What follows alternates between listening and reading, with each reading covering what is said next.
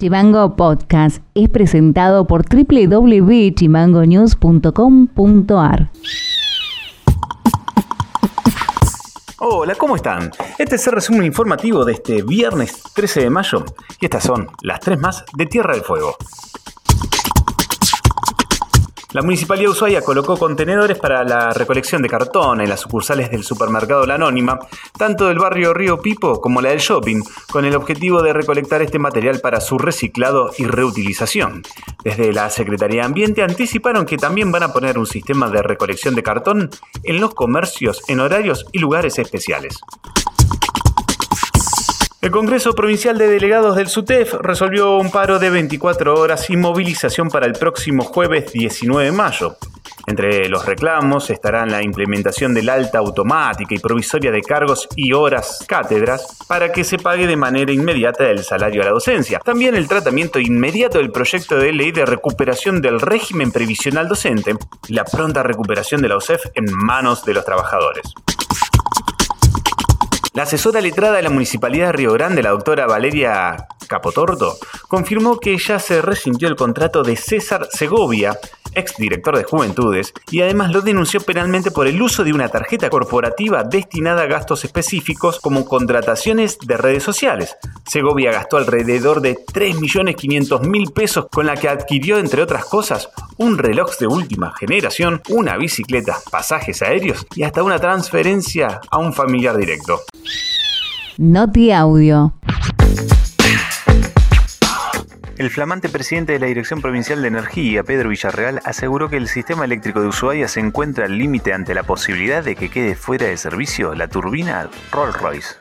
Estamos trabajando mucho para ponernos en contacto con todos los, temas inherentes al servicio público que debemos prestar con la mejor eficiencia a todos los vecinos y vecinas. Realmente con el desafío personal que hemos que he asumido por la total confianza del señor gobernador. El tema de generación más o menos eh, es, de conocimiento público de que estamos muy cortos de, reserva fría para en el caso de que la gran máquina que tenemos Rolls Royce eh, se llegue a tener algún imprevisto técnico o mecánico. Eso ese tema se soluciona prontamente. En el día de la fecha se estaría haciendo, de acuerdo al compromiso que hemos tenido por parte del Ministerio de Economía, de, de, una modificación presupuestaria, lo cual nos permitiría hacer la orden de compra.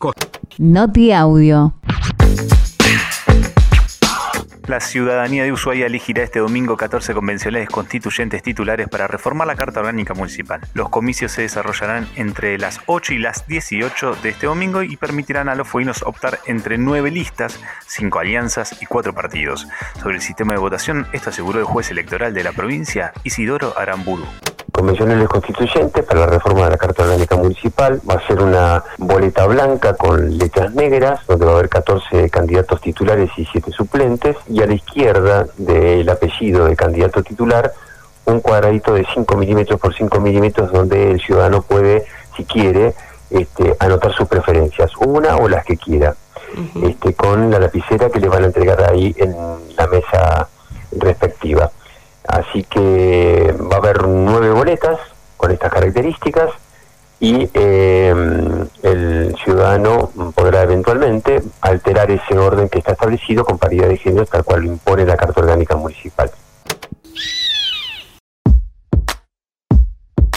Para más contenido, seguinos en Facebook, en Twitter e Instagram como chimango.news. Eso ha sido todo por hoy, nos estaremos encontrando en el próximo resumen informativo. Acordate de seguirnos en Spotify como Chimango News o comunicándote con nosotros a través del 2901 6506 66. Abrazo grande. Chimango Podcast es conducido por Ilian Sánchez, producción periodística Fede García y Martina Alfaro, diseño y redes Mica Orue.